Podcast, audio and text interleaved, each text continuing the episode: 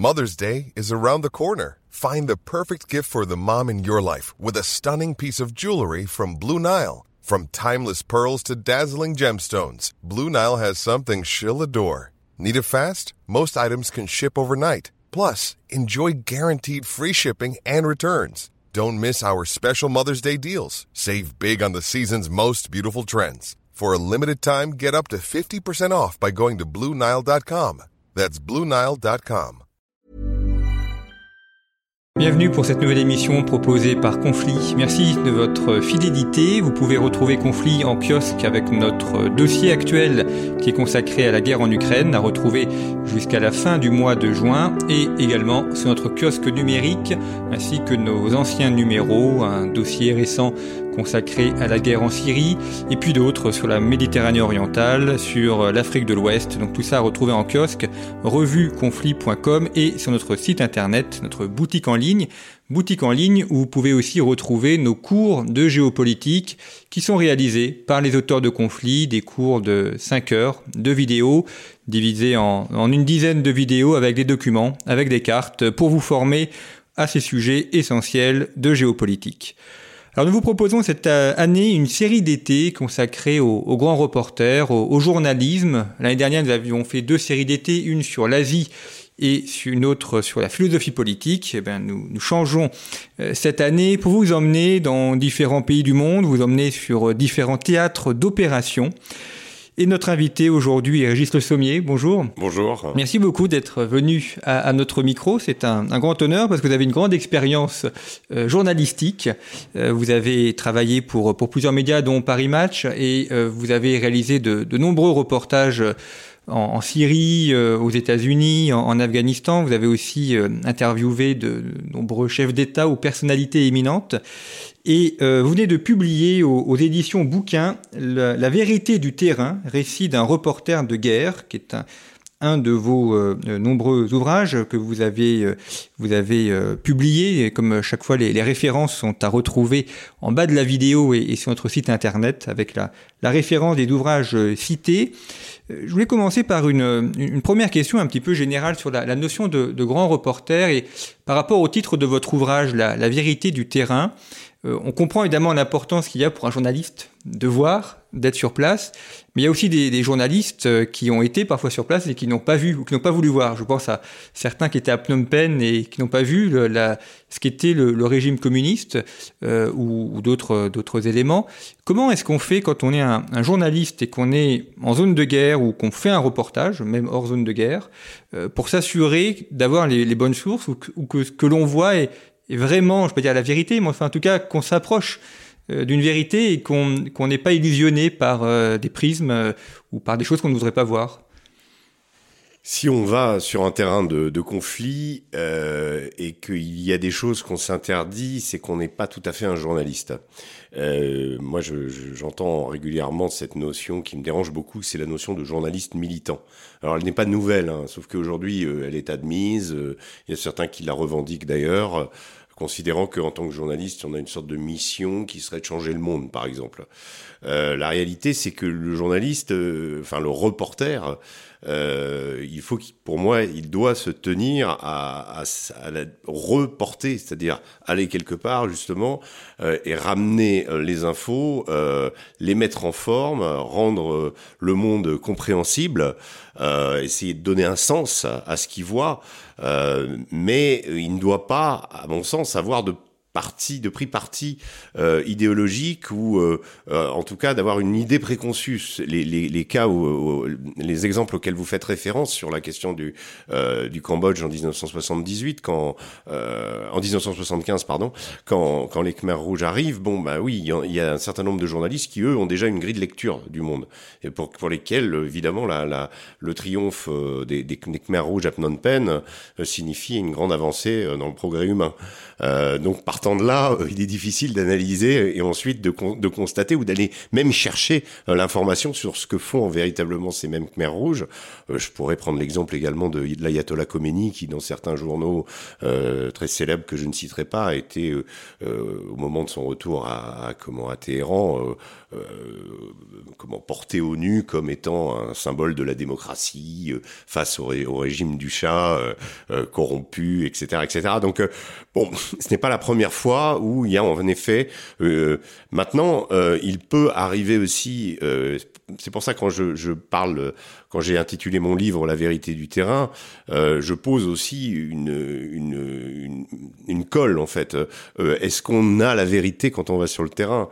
Je dirais qu'on n'a pas la pas tout à fait la vérité parce que cette vérité elle peut pas toujours être atteinte et on peut toujours en effet vous avez raison vous cacher des choses en, en revanche on a on a une, un bon sens de la réalité euh, déjà. Et, quand on est honnête, euh, quand on reporte réellement ce qu'on voit, euh, on arrive à en savoir un tout petit peu plus en allant sur le terrain qu'en n'y allant pas. Et malheureusement, le drame aujourd'hui du journalisme est je dis pas euh, qu'il est général, hein. il, y a des, il, y a, plein de confrères qui font la même chose que moi, mais le drame du journalisme, c'est qu'on est dans le commentaire, on est dans l'analyse, mais euh, à froid, euh, loin, dans des plateaux. La culture livresque est excellente, le fait d'être un universitaire vous donne droit à, à, la parole, évidemment, mais il faut aussi écouter ceux qui vont sur place, parce que, euh, en effet, ils ne sauront pas toute la vérité, mais ils en sauront un tout petit peu plus, et l'expérience, justement, pour contrer ces ces biais qu'on essaye de, dans lesquels on pourrait vous, vous, vous, induire de, quand, quand vous êtes euh, sur le terrain, on, on, essaye de vous cacher des choses. Mais quand vous avez l'expérience, on vous la fait pas. Euh, vous avez déjà vu ça quelque part, vous avez déjà vu ces méthodes, vous êtes déjà euh, confronté justement au mur d'une propagande qu'on essaye de vous faire digérer. Et puis, euh, avec votre expérience, avec votre background, vous arrivez sur place et vous arrivez justement à déjouer et à comprendre un peu mieux ce qui se passe réellement. Vous êtes un, un journaliste de l'écrit, vous avez écrit beaucoup d'ouvrages, dont, dont, le dernier, euh, des, des, articles. Euh, il y a aussi les journalistes de l'image, enfin les, les photoreporters, ça joue un rôle aussi important. Euh, comment vous, vous situez ce, ce rapport On sait qu'une image, parfois, elle dit, mais en même temps, elle peut aussi un petit peu déformer, ou elle va capter une émotion oui. qui peut parfois un petit peu sortir euh, de, simplifier une situation complexe. Il ben, euh, y, a eu, y a eu des images comme euh, celle de, de, de, de, cet enfant euh, famélique avec avec le, le comment le vautour derrière. Qui a été extrêmement commenté comme étant un symbole horrible de la famine, etc. En effet, l'enfant était famélique, mais euh, l'image en gros plan, enfin une autre photo de la séquence montre que l'enfant fait partie d'un groupe d'individus qui n'a pas été mangé par le vautour. Enfin bref, euh, donc euh, effectivement on peut truquer l'image, on peut en montrer une, seule partie, on peut la dramatiser, on peut la, rendre plus sombre, c'est arrivé aussi, faire des effets comme ça qui permettent esthétiquement de, montrer l'horreur plus de l'aggraver ou en tout cas de, la rendre plus percutante ou voire de tromper en effet en, en, isolant une partie de l'image ou en montrant, euh, en segmentant simplement euh, la réalité comme ça. Euh, maintenant, il y a quand même dans l'image fixe moi, j'ai beaucoup travaillé avec des photojournalistes. Hein. Je, je, je, pense en particulier à Chris Ondros, euh, euh, Noël Kidu, euh, Alvaro Canovas, euh, Véronique De Vigry, qui sont les quatre principaux à qui j'ai vraiment beaucoup travaillé.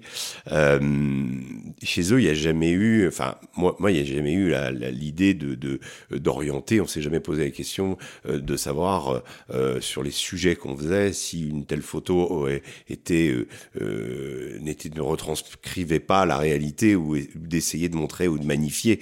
Non, au contraire, euh, euh, je pense euh, par exemple à un sujet très difficile qu'on avait été faire justement avec Véronique de Vigry en, Libye en fin 2019 euh, où il y avait eu la bataille de Tripoli un an avant, et les troupes d'Haftar, en fait, on, on, était à Benghazi, donc le côté à l'est de la Libye, les troupes d'Haftar avaient capturé un certain nombre de, mercenaires syriens qui étaient en, employés par Erdogan, donc par euh, les Turcs, euh, pour combattre côté euh, Farage, donc côté Tripoli, et qui avaient été capturés par par les hommes d'Haftar, et on a interrogé, enfin, ces, prisonniers, donc et c'était très difficile à faire parce que on, nous les amenait, euh, euh, on, ils s'asseyaient sur un tabouret, ils racontaient leur histoire, euh, qui était passionnante, mais il n'y avait pas, au niveau de l'image, il n'y avait pas vraiment de, de, euh, de comment dire, d'illustration qui convenait. En fait, c'était, euh, c'était assez pauvre. Et en fait, c'est simplement quand on a demandé à voir leurs cellules, on a beaucoup insisté là-dessus. Euh, ces prisonniers avaient été rasés, comme souvent dans les prisonniers le sont. Euh, mais les, les, Libyens voulaient nous montrer euh, qu'ils les traitaient bien. Et, euh, donc il y avait la, la, prison avait été repeinte euh, peu de temps avant. Alors pas pour pas pour nous, mais enfin bon, l'endroit était correct entre guillemets comme. Euh, mais les cellules restaient quand même très très dégradées. Et je me souviens d'avoir euh, finalement fait, il y a eu une seule photo qui, qui où on les voit euh, sur leur lit euh, avec leurs cheveux rasés dans le noir parce que la, cellule était très très sombre. Et, et, et tout à coup, hein, les voir comme ça avec leurs yeux qui regardent le, le, le, peu de lumière qui peut, on avait vraiment un, une impression de, de, de, camp de concentration quoi. Tout à coup, c'est-à-dire qu'en fait cette image-là illustrait à, la fois l'absurdité d'avoir ces jeunes Syriens dans une prison à Benghazi, complètement d'un point de vue humain pour une durée indéterminée, parce que la guerre n'étant pas finie, euh, euh, on nous a dit oui, ils seront jugés à la fin de la guerre. Bon, enfin, voilà. Et, et, euh, et cette photo-là en particulier, donc faite par Véronique, euh, arriver à capter finalement tout le côté dé, euh, désespéré de cette situation. Euh, pas le fait qu'ils étaient euh, à bout de souffle, mais il y avait quand même ce. Ils avaient fait un voyage en, en, depuis Tripoli euh, dans des camions, on les avait, enfin bref, trimballés de droite et de gauche. Donc c'était c'était tragique, c'était absurde, et cette photo montrait vraiment incarner tout ça. Donc en fait, ce qu'on recherche nous, c'est d'arriver à montrer, euh, à, arriver à synthétiser justement en une image. À, Paris Match, on est habitué à, à avoir ce qu'on appelle la double d'ouverture, une double qui doit vous faire directement rentrer dans le sujet. Euh, et donc on avait fait euh, les mercenaires d'Erdogan, quoi, voilà, euh, sur sur ces, ces prisonniers, sur en racontant leur histoire. Puis après, il y a le choix du rédacteur en chef, je dis parce que c'est un rôle à conflit de choisir les photos. moi, j'ai eu et cette casquette hein, voilà. enfin, de directeur adjoint de la rédaction, ouais. d'essayer justement de, de faire ce qu'on appelle le storytelling. C'est-à-dire, en fait, on raconte une histoire. Euh, souvent, on, on a reproché à Paris Match de publier des images fortes, mais en réalité, vous vous rendez compte que dans, dans chaque sujet, les images, elles, elles, elles font partie d'un ensemble. Il euh, n'y a pas une image, on met pas une image de cadavre sur une route en Afrique, par exemple, comme ça gratuitement pour le but de, pour l'unique but de montrer des cadavres ou des gens morts. Euh, ce qui ce qui se passe, c'est qu'il y a toujours ces images-là mises bout à bout racontent une histoire. Au cours de, de votre carrière, qu'est-ce qui a changé dans la manière de faire du reportage de guerre? Dans les, dans les méthodes ou dans, les, dans la manière dont c'est raconté aussi euh, ce qui a, ce qui a, moi, moi j'ai commencé le, le, reportage de guerre. Alors, j'ai commencé à Paris Match dans les années 90. Hein, j'ai fait donc euh, des faits divers, j'ai fait des des, euh, des, faits de société, d'actualité, euh, un peu de politique, un peu de musique. Enfin bref, euh, à Paris Match, on était on était entraîné un peu à, à tout faire. mais ensuite, je me suis spécialisé dans la guerre à cause grâce aux États-Unis en fait. C'est quand je suis parti aux États-Unis qui juste après le début de la guerre en Irak pour devenir correspondant aux États-Unis que la guerre était tellement omniprésente euh, que euh, voilà je suis pas presque naturellement je suis parti en Irak la couvrir. Euh, qu'est-ce qui a changé par rapport à cette époque-là? D'un point de vue personnel c'est c'est c'est l'irruption des réseaux sociaux les médias numériques qui, qui font que il y a plusieurs types de lecture types d'écriture. Maintenant pour un conflit, on peut isoler des, des, des parties, euh, les, les teaser avant en fait, et puis faire le grand papier pour le journal. Donc euh, la façon dont on, dont on fait le reportage est plus le même. On peut mettre une ou deux photos par jour, commenter. Euh, ça, ça, ça a beaucoup changé et, et la capacité aussi de transmission. Euh, à l'époque, c'était un peu compliqué quand on n'avait pas euh, euh, comment le, le, matériel de d'envoyer de, d'envoyer des images. Ça, restait encore rudimentaire. Aujourd'hui, ça se fait quasiment instantanément. Ça, ça a beaucoup changé. En termes du, de la fréquentation des, des, des terrains de guerre, il y a, y a toujours eu, je crois que c'est pas nouveau. Hein, des, des... Moi-même, j'ai fait partie de cette nouvelle génération. À l'époque, c'était la génération. En fait, moi, je, je, considère que je suis un peu né en, en, en, journalisme avec le 11 septembre, puisque ce sont, ça m'a amené vers l'Amérique et, et, cette violence de l'Amérique euh, qui m'a qui m'a propulsé en Irak, en Afghanistan, et, et, et, en fait, on se rend compte que la plupart des conflits, euh, si on met à part l'Ukraine qui est un peu particulier, euh, la plupart des conflits qui se sont déroulés les 20 dernières années sont un peu tous des soubresauts euh, justement de, de, de, de, cette invasion américaine de l'Irak et de ce déploiement euh, des États-Unis à travers le monde, à travers ces guerres euh, Irak et Afghanistan. Euh, au moment où vous débutiez, vous aviez des, des journalistes je sais pas, qui vous ont inspiré, évoqué, qui ont été un peu des, des, modèles dans votre manière de faire? Bah moi, moi j'ai quand, quand je suis quand je, je suis arrivé à match, il y avait déjà des grands reporters qui partaient. C'est pour, pour ça que j'ai eu envie de faire ce métier. J'ai su que j'allais faire ce métier en, en quasiment deux trois jours. Avant, je ne savais pas du tout ce que j'allais faire sur Terre.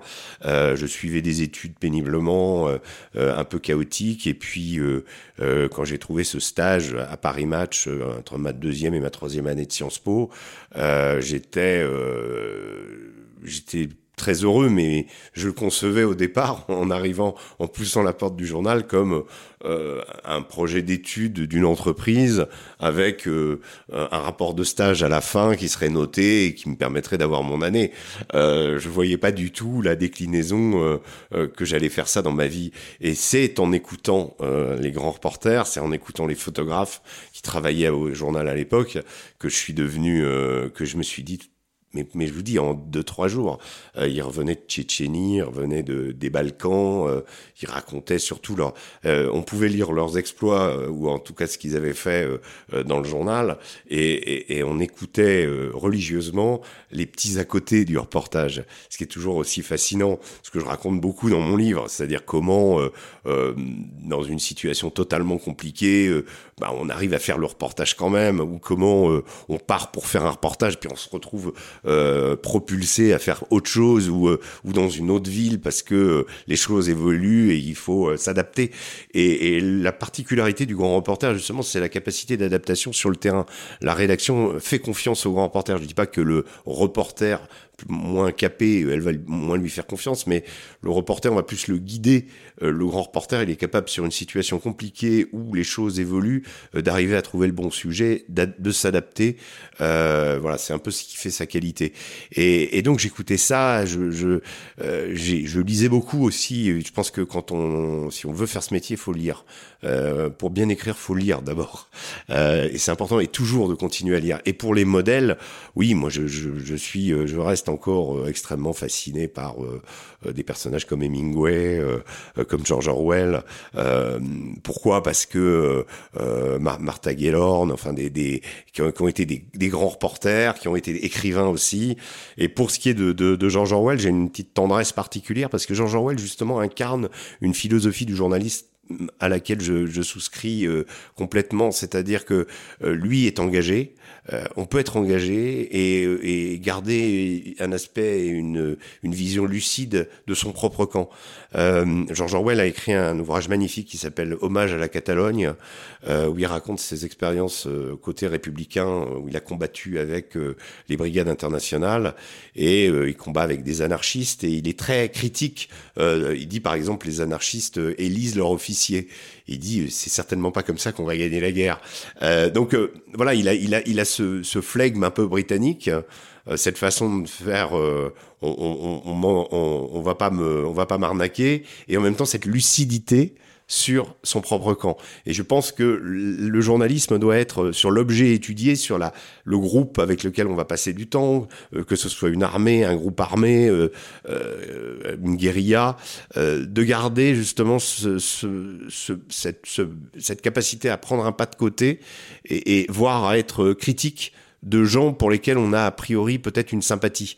Euh, il faut toujours euh, savoir garder cette lucidité. Je pense que euh, Orwell l'incarne vraiment et c'est pour ça que ça reste un modèle. Mmh. Vous faites bien citer Orwell parce que c'est vrai qu'il bon, y a son roman 1984 qui est extrêmement célèbre et on oublie parfois qu'il a est aussi d'abord un, journaliste qui a une vraie carrière de, journaliste. Vous avez interrogé plusieurs chefs d'État au cours de, votre carrière. Comment est-ce qu'on prépare un entretien avec un chef d'État justement? Parce que le chef d'État il un petit peu le discours tout fait euh, du politique et donc vous parlez d'esprit un petit peu critique ou incisif. Il y a aussi cette dose-là à introduire. C'est marrant parce que c'est un.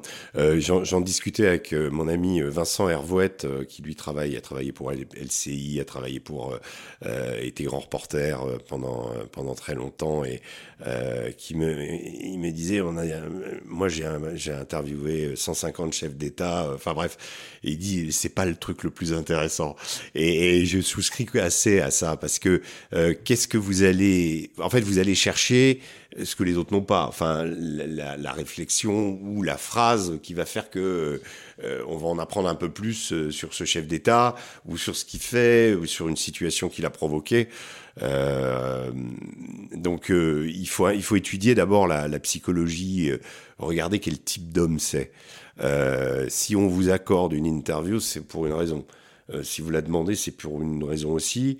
Euh, le, le, il faut regarder, par exemple, quand vous avez quelqu'un, euh, un, un, un, personnage comme George Bush, c'est un vrai bonheur à interviewer. George Bush, le fils? Ouais. Pourquoi? Parce que c'est pas un homme politique typique. C'est un homme politique qui n'aurait pas dû être là. Euh, c'est quelqu'un qui, euh, c'était pas lui le l'héritier désigné de euh, de George Herbert Bush, son père. c'était comment C'était le gouverneur de Floride. C'était Jeb qui aurait dû hériter. Euh, George Bush, c'était le mouton noir de la famille, alcoolique, euh, euh comme un loser, euh, qu'on n'osait pas trop montrer dans les soirées. Euh, c'est très bien, très bien montré d'ailleurs dans, dans, le film W, qui, qui, qui, qui a été comment réalisé par Oliver Stone, et également on le retrouve dans, dans Vice aussi, le film sur Dick Cheney, où on montre qu'en fait George Bush est, est quelqu'un qui, au début de sa présidence, Bon, euh, voilà, elles sont ces allures de cow-boy texan, qui n'est pas d'ailleurs, c'est un peu fake aussi, mais euh, qui va essayer de s'appuyer sur des gens euh, qui, eux, ont l'expérience. Donc, il va trouver Cheney, il va trouver Rumsfeld, il va trouver Wolfowitz, il va trouver des gens, euh, et notamment les néoconservateurs vont profiter de ce, cette carence euh, et du fait que George Bush soit, soit un homme politique atypique. Et quand on l'interviewe, euh, moi j'avais remarqué qu'il y a deux choses pour avoir une bonne interview de George Bush. C'est soit vous l'acculez dans ses retranchements et il va vous dire des choses absolument extravagantes, soit vous le mettez très très à l'aise et dans ce cas-là il va aussi vous dire des choses très très extravagantes. Donc j'ai fait une très bonne interview de George Bush. J'estime, à l'époque ça avait déclenché une polémique parce qu'il y avait une histoire de vache euh, entre Chirac et lui. C'est-à-dire que euh, George Bush avait été conseillé, l'avez sans doute vu, euh, on lui avait montré que Chirac était quelqu'un qui aimait bien euh, euh, taper le cul des vaches, comme on disait à l'époque, qui avait ce côté corésien, voilà, rural, incarné, enraciné, on dira. Et, et, et Bush, à un moment, je lui dis, mais mais vous, mais par rapport à Jacques Chirac, alors il dit mais j'aime beaucoup Jacques Chirac alors qu'il pouvait pas se, il pouvait pas se sentir à l'époque que la brouille venait d'un point, d'une question de personne. À la fois il y avait l'attitude de la France, mais il y avait aussi une, une, une animosité entre les deux. Et, et à un moment, je, je, lui sors comme ça, je lui dis mais euh, est-ce que vous allez inviter Jacques Chirac? Est-ce qu'on peut imaginer que vous invitiez Jacques Chirac à Crawford au Texas? Et là, Bush euh, reprend le truc et me dit, enfin me, rétorque, paf, du tac au tac, il me dit mais mais vous savez à Crawford, on a des très belles vaches aussi. Et on a même les plus belles vaches du monde. Donc s'il veut venir voir les plus belles vaches du monde, il est bien, il est le bienvenu à Crawford. Et tout à coup, euh, dans, un, dans un moment de conflit, on était en 2004, hein, la guerre de l'Irak avait commencé, la, la brouille avec la France c'était terrible. Moi je suis arrivé en, juillet 2003 aux États-Unis. C'était l'époque où on, versait du, du château Margaux dans les caniveaux à New York, où on avait rebaptisé les French fries Freedom Fries. Et donc on était dans une période de tension énorme et tout à coup la vache devient un, enjeu de diplomatie internationale entre la France et les États-Unis. Bon, j'avais un peu réussi mon coup. J'ai eu droit à une, un article en couverture du Washington Post à l'époque disant que j'avais été le Français typique, prétentieux face au président américain, qui m'avait fait la gentillesse de m'accorder une interview. bref, c'était c'était très drôle. C'était voilà. Mais là, là en l'occurrence, j'avais étudié le personnage et, je m'étais dit voilà il faut que je, je me mette dans sa peau euh, pour comprendre comment mais comment il va réagir à mes questions et comment et, sur quel sur quel euh, thème euh, le faire réagir et sur quel thème peut-être avoir quelque chose d'intéressant en tout cas en tout cas faire en sorte qu'on on en apprenne un peu plus sur George Bush. Et Obama et Trump sont des gens qui réagissent complètement différemment? Je n'ai pas, je n'ai pas interviewé Donald Trump. J'ai interviewé Barack Obama. Barack Obama, c'est l'inverse de Bush.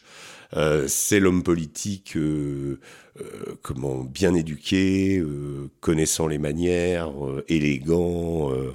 tout, tout, tout tombe impeccable avec Barack Obama. Aucun, aucune aspérité. les phrases sont construites, un sujet, un verbe, un complément jamais il y a une euh, il y a un trait d'humour de temps en temps euh, très kennedien euh, voilà il y a une sorte de classe comment qui émane du personnage qui est, qui, qui est assez assez séduisante hein, évidemment mais je dis pas qu'il n'y a pas d'intérêt avec Obama mais bah, finalement, l'interview que j'ai fait ressemble un peu à sa présidence, quoi. Il s'est rien passé.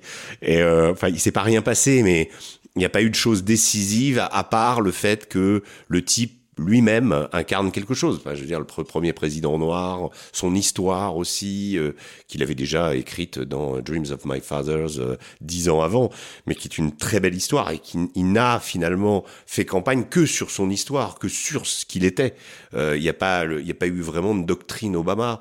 Euh, bon, euh, Trump, c'est complètement différent. Trump, c'est peut-être l'exacerbation euh, de l'Amérique de Bush.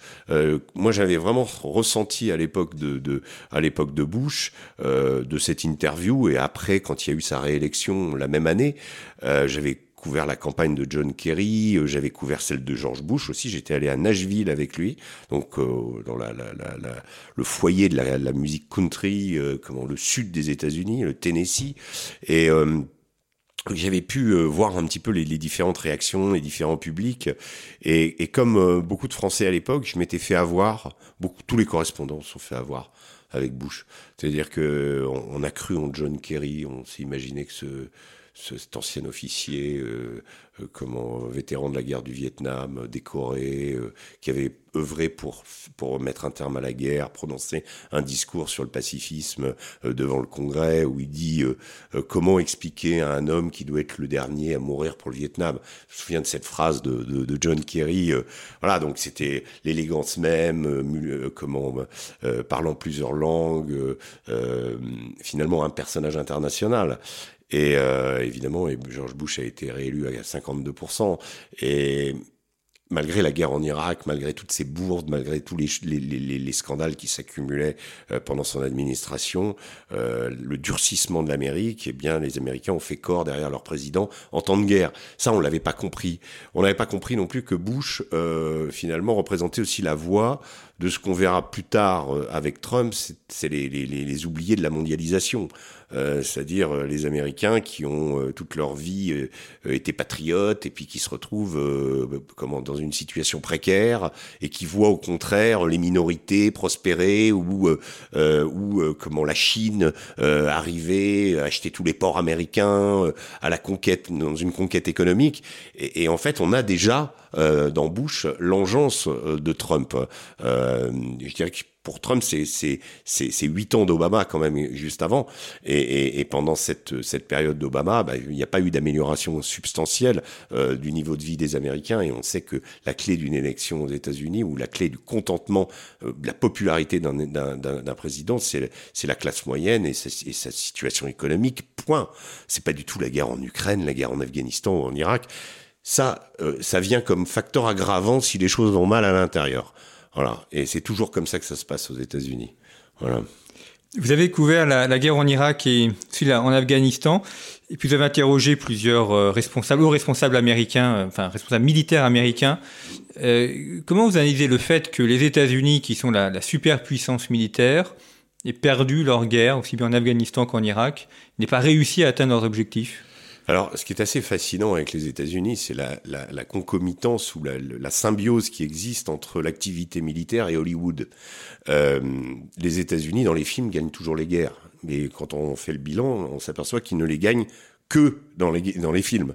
Alors, mis à part peut-être la, Seconde Guerre mondiale, où ils ont été un élément contributeur euh, majeur euh, de la défaite du Reich et et de l'Empire japonais, mais encore que euh, on peut considérer aujourd'hui, euh, c'est parfaitement d'actualité avec ce qui se passe en Ukraine, que les Russes ont largement contribué à cette défaite et ont payé le plus lourd tribut à cette Seconde Guerre mondiale. Mais les États-Unis ont, voilà, ont, eu un moment décisif. Mais toutes les guerres qui suivent, de la Corée au Vietnam, en passant par euh, comment bah, la, guerre d'Irak, les, bon, ce sont des guerres. D'ailleurs, le, terme a été inventé par un des personnages que j'ai interviewé, qui s'appelait le général McChrystal, qui parlait de, forever wars, c'est-à-dire les guerres pour toujours. Euh, guerre pour toujours que les présidents, à la fois Obama pour, euh, pour, la, pour l'Irak et euh, Trump Trump a initié le retrait d'Afghanistan et c'est Biden qui l'a qui l'a concrétisé. Mais si vous voulez tout ça, c'était déjà euh, on était déjà dans une dans un dans une, les États-Unis étaient déjà dans une posture de repli. Cette posture de repli, on, on s'en est pas bien rendu compte, mais euh, l'élection d'Obama, l'élection de Barack Obama, vous me demandiez tout à l'heure euh, euh, ce que j'en pensais, mais en fait, Obama a été élu essentiellement sur un agenda anti-guerre il n'a pas été élu que sur sa personnalité, son charisme, par rapport à George Bush et par rapport à McCain ou aux républicains euh, qui, euh, qui devaient lui succéder.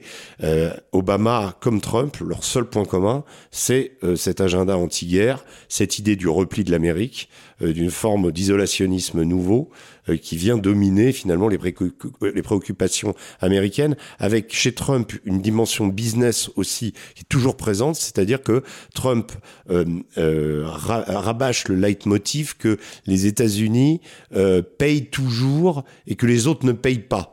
Euh, un jour, il, il découvre, peut imaginer dans son lit le matin, il lit un, un, un journal et il découvre que l'Allemagne euh, prend euh, les deux tiers de ses hydrocarbures à la Russie les paye à la Russie. Et là, tout à coup, il, il explose et il va dire à la conférence de presse suivante euh, Moi, j'arrête de payer pour la sécurité euh, des Allemands euh, via l'OTAN. Je paye énormément pour l'OTAN. Euh, je vais arrêter ça parce que euh, ils font commerce du, euh, du gaz et du pétrole pour les deux tiers de, leur, de leurs besoins avec les Russes, donc avec l'adversaire. donc Trump est comme ça. Donc Trump considère que l'Amérique se fait rouler parce qu'elle est la grosse puissance financière, parce que elle apporte euh, la sécurité euh, et que les autres en profitent. Et, euh, sur ce, biais-là, bah justement, il propose, il, était presque arrivé de, retirer un certain nombre de soldats. Le général Matisse, qui était son chef de, ministre de la Défense, secrétaire à la Défense pendant plusieurs années euh, sous Trump, a raconté une anecdote. Il disait que Trump était obsédé par la présence de 40 000 soldats américains sur la zone démilitarisée en Corée, entre les deux Corées. Il disait qu'est-ce qu'ils foutent là?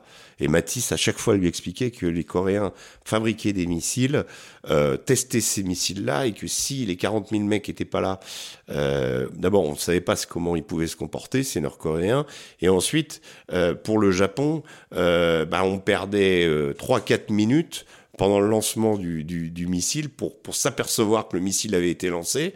Et en général, le missile euh, s'abîmait en mer du Japon, mais touchait, voilà. Et donc la sécurité de toute la région était garantie par la présence. Et à chaque fois, Trump demandait, mais combien ça coûte ces gens-là, ces, ces 40 000 soldats? Donc voilà. Donc c'est, je dis pas qu'Obama était comme lui, mais Obama avait déjà aussi, euh, et Obama a fait euh, une erreur, comment, tactique, on dira, même si stratégiquement il avait raison, de retirer les troupes américaines d'Irak.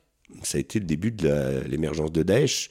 Et euh, Daesh est venu de l'Irak. Euh, si on ne peut pas considérer que Daesh est un, phénomène international, il vient d'abord de la réalité de la, communauté arabe sunnite euh, irakienne.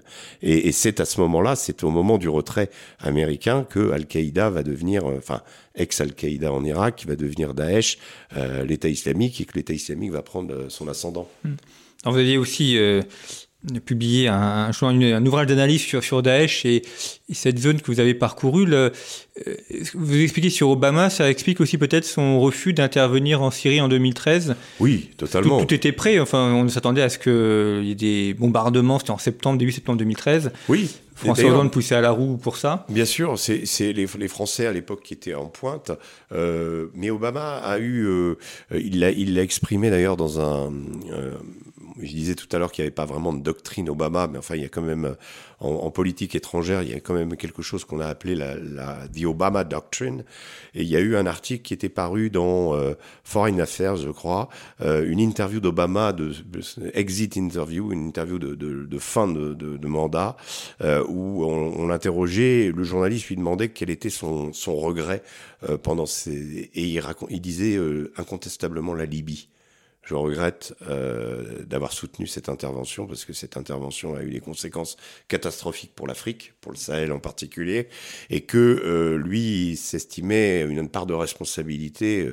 Bon, je n'ai pas entendu autant de, de comment de euh, finalement de remords de la part de David Cameron ou de Nicolas Sarkozy, mais pour Barack Obama, c'était c'était vraiment euh, donc c'est une une la, la seule guerre qu'Obama a déclenchée, euh, eh bien ou a contribué à déclencher.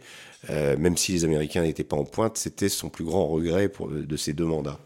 Vous pensez que Biden est sur cette même ligne de retrait ou de non-intervention? Je pense que Biden euh, est dans un repositionnement géostratégique des États-Unis. Euh, les États-Unis ont depuis longtemps d'abord une idée que le Moyen-Orient, ils y perdent leur temps, que ces guerres ont coûté un fric fou, 3 trillions de dollars pour l'Afghanistan et l'Irak, et que l'Amérique ou le peuple américain ne supporte plus que c'est qu'on envoie ses fils mourir euh, dans, dans, pour des causes qui ne comprennent prennent pas ou qui sont très lointaines. Euh, donc euh, il vaut mieux faire euh, ce que les États-Unis ont fait à plusieurs reprises aussi déjà dans l'histoire, faire la guerre par pays interposés en utilisant ou en armant des combattants. ça, ils l'ont fait plein de fois hein, depuis le Vietnam. Avant d'intervenir au Vietnam, ils avaient déjà cette, cette philosophie-là et ils l'ont refait. Et ils le refont actuellement pour l'Ukraine. non, pour repositionnement géostratégique chez Biden, oui, euh, parce qu'il y a la Chine, tout simplement. Et la Chine est déjà une préoccupation d'Obama et de Trump. Euh, dans les deux cas, euh, c'est des pays, des présidents. Alors, je dis pas qu'Obama, Obama n'a pas agi, mais le premier à avoir tiré la sonnette d'alarme sur la Chine, c'est Donald Trump. Euh, sur la question des pratiques tarifaires, sur la, question de l'espionnage euh, euh, industriel, sur le fait, sur la copie que la Chine faisait de tout ce qui venait des États-Unis et de l'Occident en général. Et, là-dessus, il y a eu d'abord ça c'est donc d'un point de vue économique. Ensuite, la grosse inquiétude qui qui agite de plus en plus le Pentagone depuis des années, c'est la, question de la marine chinoise, de la taille de la marine chinoise, qui a qui, qui, qui s'est développée de façon exponentielle et qui inquiète beaucoup les, États-Unis. Tout au départ, euh, un certain nombre de manœuvres militaires. Les Chinois ont commencé à reprendre euh, des cailloux un peu à droite à gauche en mer de Chine, euh, devant devant le Japon, etc.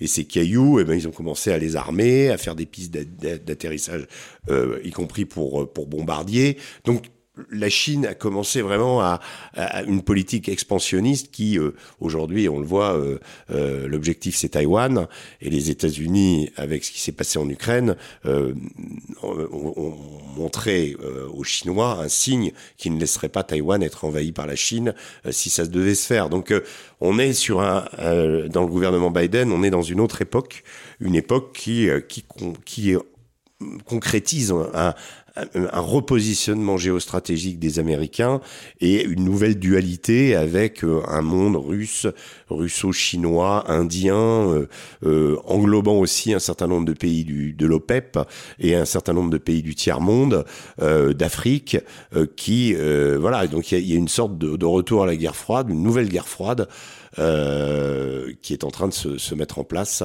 Euh, donc le gouvernement Biden, c'est un peu différent.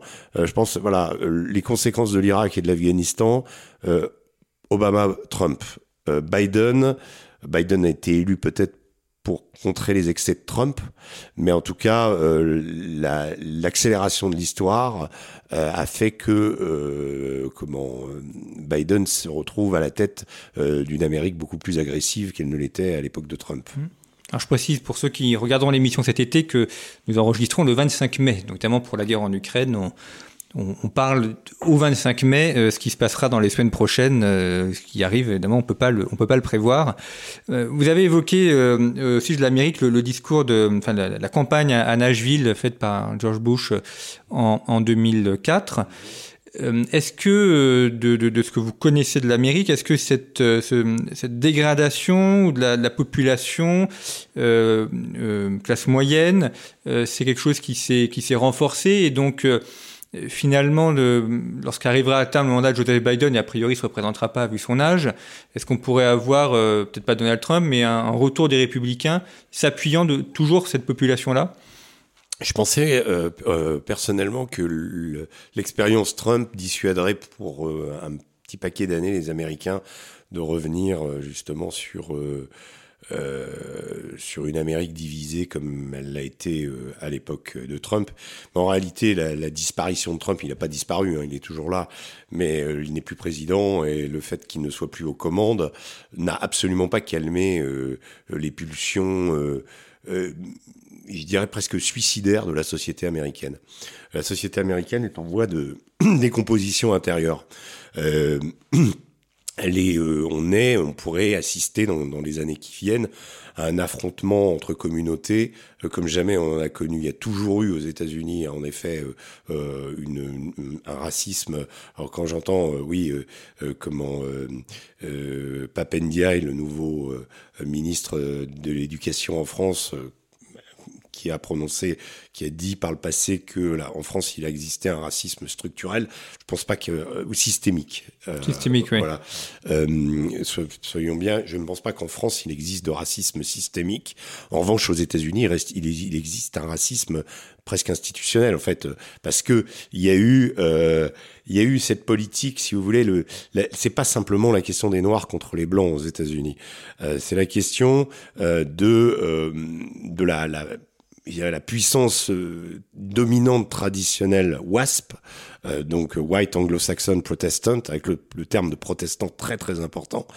Euh, l'idée de la Nouvelle Jérusalem, les États-Unis ont été construits par justement en tournant le dos à l'expérience européenne pour la plupart des minorités qui s'y sont rendues et euh, avec une une matrice finalement de, de, de, communautariste avec chacun fait sa communauté l'une les unes à côté des autres. Et en réalité ce qu'on ce qu'on se rend compte c'est que le modèle américain en soi ne fait plus rêver ses ouailles c'est-à-dire les Américains même s'il y a une survivance de l'idée best country in the world, euh, toute, toute cette, euh, cette sacro-sainte croyance en la, euh, la supériorité du modèle américain qui, qui, a, qui a animé beaucoup les Américains.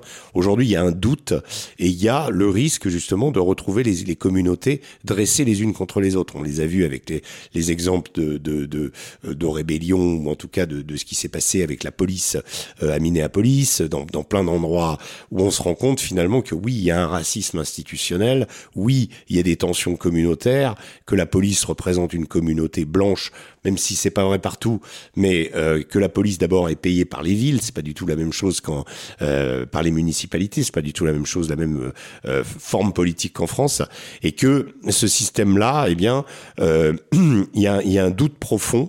avec l'émergence d'une volonté de revanche de certaines minorités, les phénomènes du wokisme, par exemple, qui sont sortis des universités, mais qui tentent d'irriguer la société. Alors je dis pas que ces phénomènes n'existent pas, ne sont pas parvenus jusqu'à nous, mais ils sont très dangereux. Et ils sont vecteurs euh, de chaos et ils sont vecteurs de guerre civile in fine. Donc l'Amérique est face à, à, ces démons. On le voit, euh, bon, nous sommes le 25 mai. Euh, hier, il y a eu un massacre, un nouveau massacre euh, de jeunes enfants euh, par un adolescent au Texas. 18 morts d'après le voilà. qu'on a pour C'est le nouveau Sandy Hook, Sandy Hook était étant euh, c'était 35 à l'époque, euh, enfants euh, lycéens qui avaient été assassinés par un, un, un tueur à l'époque d'Obama. bon, on se rend compte que finalement aucun des présidents américains n'a été capable de répondre à ce problème des armes. la différence euh, énorme entre la société américaine et la nôtre, c'est que euh, dès qu'on a 18 ans, on peut s'acheter un AR-15. Un AR-15, c'est la version civile euh, du M16 militaire, et que donc, par contre, on peut pas boire un verre d'alcool avant 21 ans. Voilà, ça, c'est vraiment le, la, comment la, la, quintessence du problème américain. Il est là, et que il y a voilà 350, 330 millions d'Américains et à peu près 300 millions d'armes qui circulent là-bas.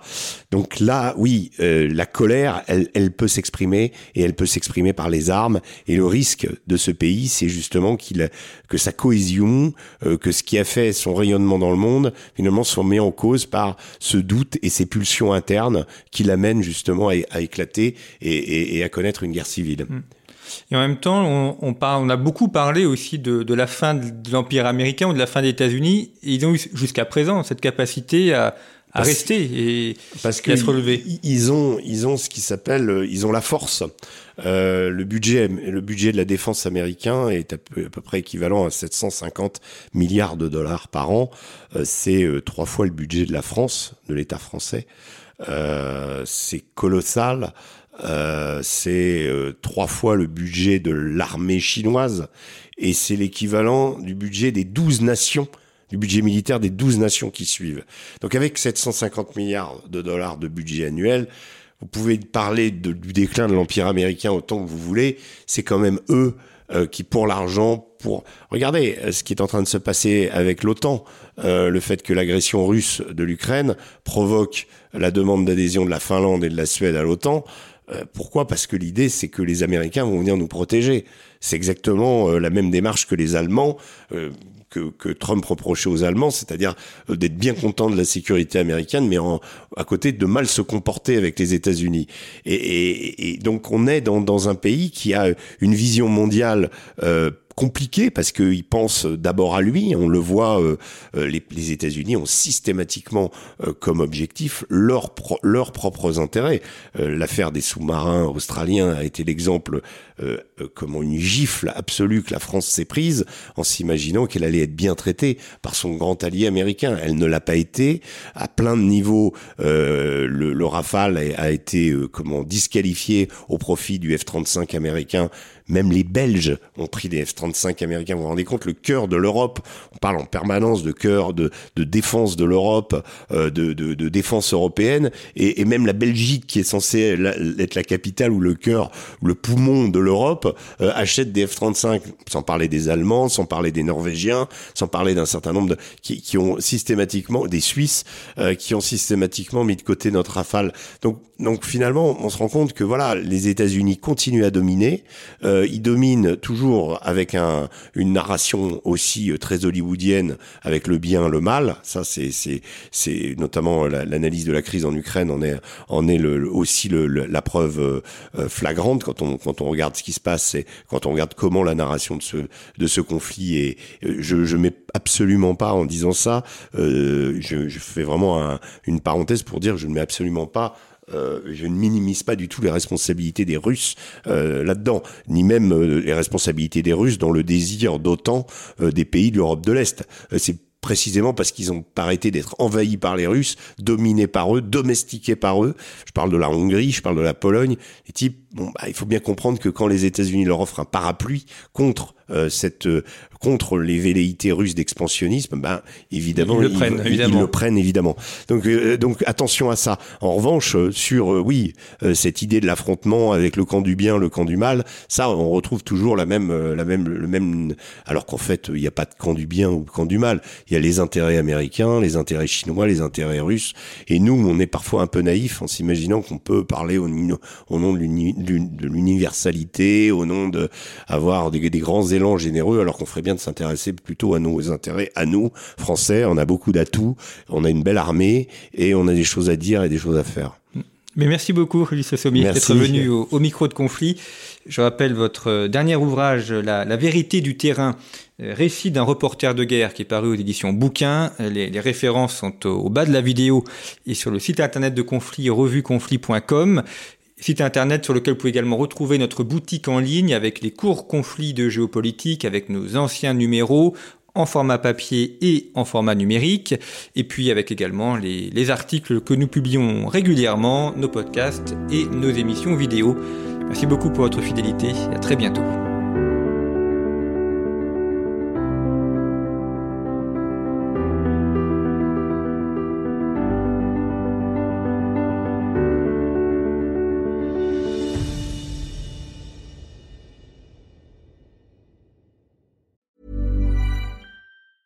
Even on a budget, quality is non-negotiable. That's why Quince is the place to score high-end essentials at 50 to 80% less than similar brands. Get your hands on buttery soft cashmere sweaters from just 60 bucks, Italian leather jackets, and so much more. And the best part about Quince, they exclusively partner with factories committed to safe, ethical, and responsible manufacturing. Elevate your style without the elevated price tag with Quince. Go to quince.com/upgrade for free shipping and 365-day returns.